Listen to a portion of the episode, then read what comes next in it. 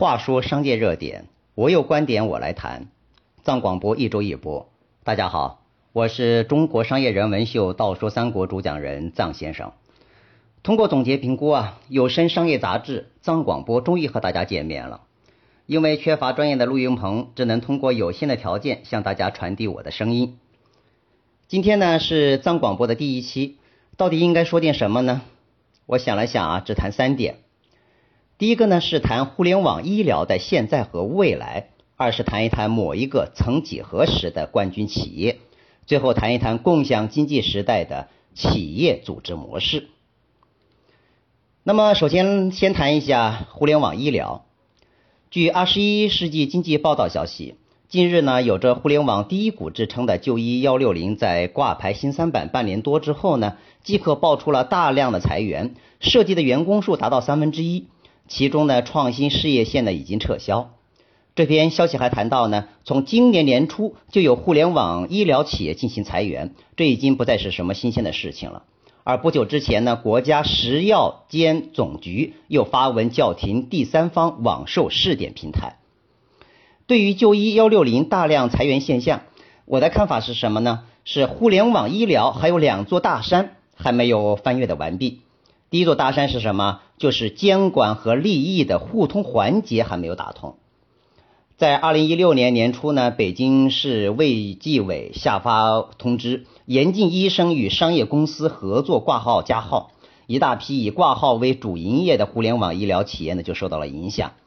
前几日又爆出了国家食品药品监管总局分别通知河北省、上海市、广东省食品药品监管局，要求结束互联网第三方平台药品网售试点工作。自八月起呢，天猫医药馆、八百方网上药店。和一号店三大互联网第三方药品销售平台呢，都停止了网上直接销售。业内人士指出，在试点期间出现各种问题，这主要是因为监管部门从安全监管角度考虑。这种监管措施的进一步的强化呢，首先是互联网医疗安全的保障性还有待商榷，其次就是上下游各方经营利益的分配还未明朗。第二座大山就是资本输入的倾向于的一种理性。有专家指出啊，各路资本因为看准巨大商机，所以在互联网医疗领域呢跑马圈地。不过，随着互联网医疗显现的一些问题，投资热潮逐渐退去，市场从前从以前的爆发式发展进入了理性的发展阶段。不管这种资本现状是不是面临着一种寒冬，我认为都是正确的。为什么这样讲？二零一六年无疑是近三年互联网医疗创业的低潮期。除了少数几家细分领域领先企业仍然能够获得资本热捧，大部分企业挣扎在 A 轮和 B 轮的融资路线上。实际上，在资本趋于冷静的情况下，资本看到的更多的是盈利模式及互联网医疗变现的能力。关于这一点呢，不仅对于互联网医疗创业，还是对于资本本身面临资本寒冬，其实上是善意的警钟。在这一种相对严峻的经营环境当中。互联网医疗到底应该如何坚挺的走下去？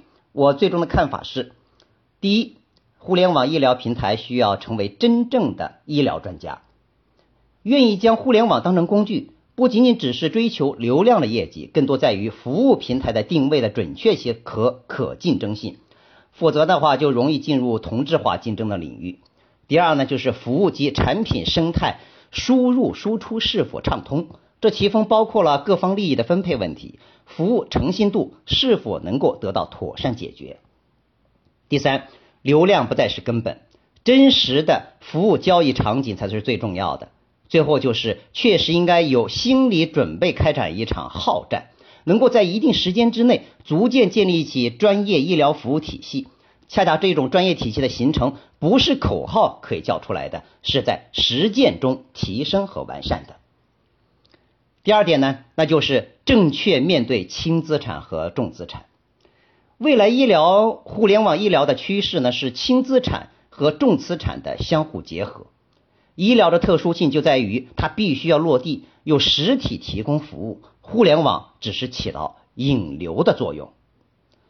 总而言之，一句话呀，互联网医疗的春天还很遥远。好了，下面再谈一谈一间冠军型企业。这到底是哪一间冠军型企业呢？最近啊，正是如火如荼的里里约奥运会。说到奥运的话，不知道大家是否还记得有一位非常了不起的奥运冠军，同时也是一位非常了不起的企业家。对他就是李宁。虽然李宁公司不再是中国体育用品产业的冠军型企业，但依然在消费者及国人心目当中拥有着不可磨灭的冠军地位。最近，国内体育用品企业李宁有限公司公布了二零一六年中期的业绩，当然肯定是好消息了。对比过去两三年，李宁在外界当中的愁云惨雾，李宁公司带来二度财务利好。今年上半年实现营业收入三十五点九六亿元，同比增长百分之十三，经营利润一点五三亿，同时大涨百分之一百六十七，净利润一点一三亿，较去年同期亏损两千九百万出现了较大的提升。今年呢是创始人李宁重新正式执掌李宁公司的第二年。从二零一一年开始，受外界宏观环境及自身战略调整等众多的因素，曾经家喻户晓的李宁品牌从巅峰时期下行，一度深陷业绩下行、利润亏亏损的困扰。这让李宁不得不重新出山，担任行政主席兼代理行政总裁，负责公司的日常运营。根据李宁的规划呢，李宁公司正试图自我改造，从传统的批发思维向零售思维转变，增加与消费者沟通的机会。而这些年呢，李宁也进行了产品、电商渠道、跨界合作等尝试。在这个尝试转型的过程当中，据李宁的计划，还需要两到三年的时间来去实现。李宁最终是否可以突破重围，是否可以再造一个冠军业态？对于这一点，在此不谈。我想谈谈以下观点。首先呢，任何冠军企业之所以能够冠军呢，均有一个红利期，具体的逐渐的没落，在于未能够及时应对该阶段红利期过后的新变化、新趋势。很多冠军型企业的没落也正来自于此。其次呢，吃透冠军红利之后，即便不再是冠军，依然是需要冠军心态。众多的领域的冠军企业家，就是因为缺少这种冠军的心态，最终销声匿迹的原因就在这里。李宁十余年一直引领中国体育产业的发展，直至被国内安踏等企业赶超，且壮大中国体育用品产业。应该说呢，冠军李宁功不可没。冠军不在，冠军心态还需要保持，全当二次创业了。我想，李宁现在并不是在为冠军而战。而是在为荣誉而战，这是不是运动员出身的企业家所能体会到的？这也是李宁亲自掌舵公司的原始动力。其三呢，重振冠军江山，贵在控制成本的耗损。我认为啊，这是一条重要的经营法则。李宁过往的飞跃式的发展，也是极具高成本运营的发展阶段。这是导致李宁走入亏损境地的元凶之一。李宁从以往的甩手掌柜到今日亲自掌舵，除了开展库存变现计划、梳理运营模式，也是为了打赢一场关于成本的战争。其实，关于成本的战争最难打，尤其对于同属于鞋服消费品领域的李宁而言，因为鞋服领域上下游运营成本的高居不下，并非。短期可以改变的。最后啊，拒绝变种。为什么这样讲？你就是这么一个基因，怎么可能因为外部竞争环境的变化或者内部因素的影响，完整的去否定原有基因？这事儿注定不靠谱。当然了，有所优化是可以的，不拒绝新变种，在新模式探索、新盈利手段的转变和融合当中。实现新一轮的业务爆破，这才是最为靠谱的一件事儿。谈完冠军李宁，我们接下来再谈一谈共享经济时代背景下的企业组织变革。谈到企业组织变革，一定要提到管理学界的一个知名教授，叫做陈真陈春花教授。陈教授呢，不仅仅只是管理学界德高望重的女学者。在我的心目当中啊，他更是一支铿锵玫瑰，中国的德鲁克式的人物。他在《组织变革新范式》这一篇文章当中下了个结论呢：雇佣社会消失，个体价值崛起。这句话呢，会让我们企业家、创业家们既感到惊喜，而又感到非常的紧张。陈春华谈到啊，未来是不可预测的，未来只能用来创造。